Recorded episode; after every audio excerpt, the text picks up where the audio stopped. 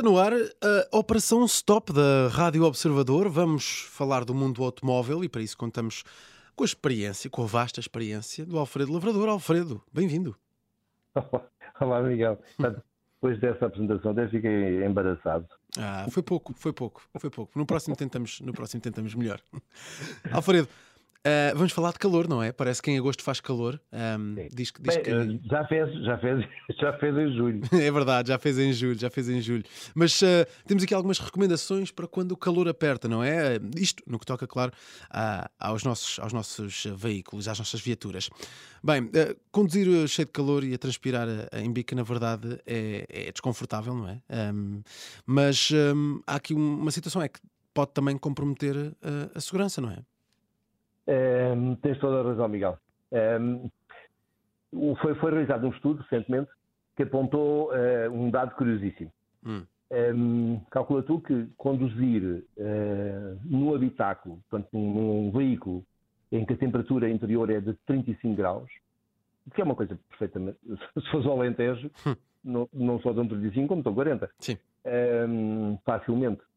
E às vezes mais uh, equivale um, ao condutor estar com um nível de alcoolemia de, de 0,5, ou seja, legalmente eh, grosso, hum. falando bem depressa. Hum. E agora imaginas o, o, risco que isso é.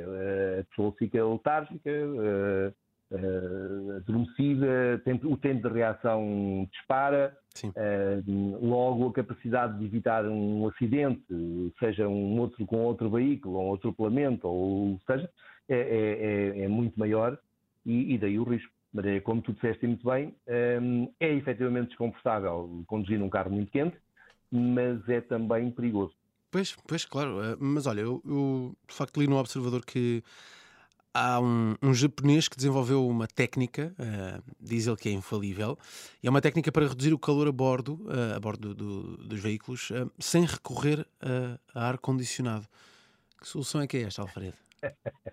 eu, eu, eu, eu, eu respondo, efetivamente esse japonês produziu um vídeo, uhum.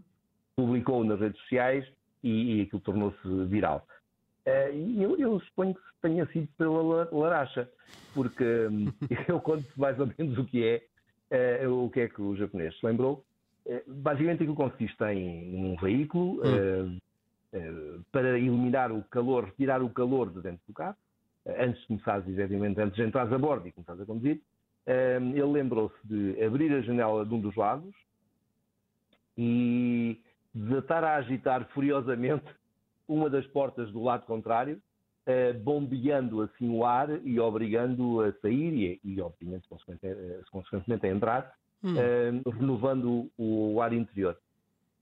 Imagina a cena, na via pública, um indivíduo desatar a, a abanar a, está a tentar voar, mas só com uma asa. Uh, pronto, aquilo deve ser agir para as outras pessoas. Não sei se fará muito bem, uh, muito bem ou à temperatura interior. Talvez se ele se montasse no carro e arrancasse, com os quatro vidros abertos eh, a coisa funcionasse melhor. Mas pronto. Mas tu acreditas é que funciona? Facto. Acreditas que funciona? É, não. É, para já não estou a ver naquela situação ridícula de andar ali a abanar aquilo. Ainda para aí a coisa que eu tenho, ainda ia preso. Um, mas, eh, ou me caía à porta, ou qualquer assim do assim. Mas um, acredito que, haja, que, que, existam outras soluções menos pampanantes, literalmente nesse caso, um, e que funcionem, que, que basicamente renovem o ar interior mais rapidamente hum. do que o normal, uh, sem tanto estardalhar. Uhum. Portanto, uh, tu defendes, uh, e já disseste isto, não é? Uma das principais soluções para ter uma viagem segura é ter uma temperatura agradável a bordo. e isto depende, então, claro, tirando essa ideia das portas, depende sobretudo da, da eficiência do ar-condicionado. Como é que nós podemos garantir que tudo funciona na perfeição? Olha, Miguel, um, essencial, o ar-condicionado é um, um, equipamento relativamente simples. Essencialmente, existem, para, para, começar, existem dois tipos de ar-condicionado. Há o convencional e, e, o por bomba de calor. Vamos só concentrar-nos no, no, convencional, porque uh, por bomba de calor uh, são sobretudo os veículos elétricos que utilizam, porque é mais, uh, em termos energéticos, é mais económico. Uh, portanto, o ar-condicionado, o convencional, consiste em numa bomba que, que pressiona, que, que, pressiona um gás, uh, portanto incrementa a pressão do gás, e que depois que de seguida se expande. e ao expandir-se absorve temperatura. gerando literalmente aquilo congela aquelas tubagens, etc. Tubagens essas muito frias, com, por vezes com gelo quase, através das quais passam, passa o ar que, que vai para o habitáculo um, arrefecendo. É essencialmente assim que, que funciona o ar-condicionado. E para que aquilo funcione tudo na perfeição, precisas ter uh, o sistema de gás carregado, ou seja, antigamente era o freon, lembras?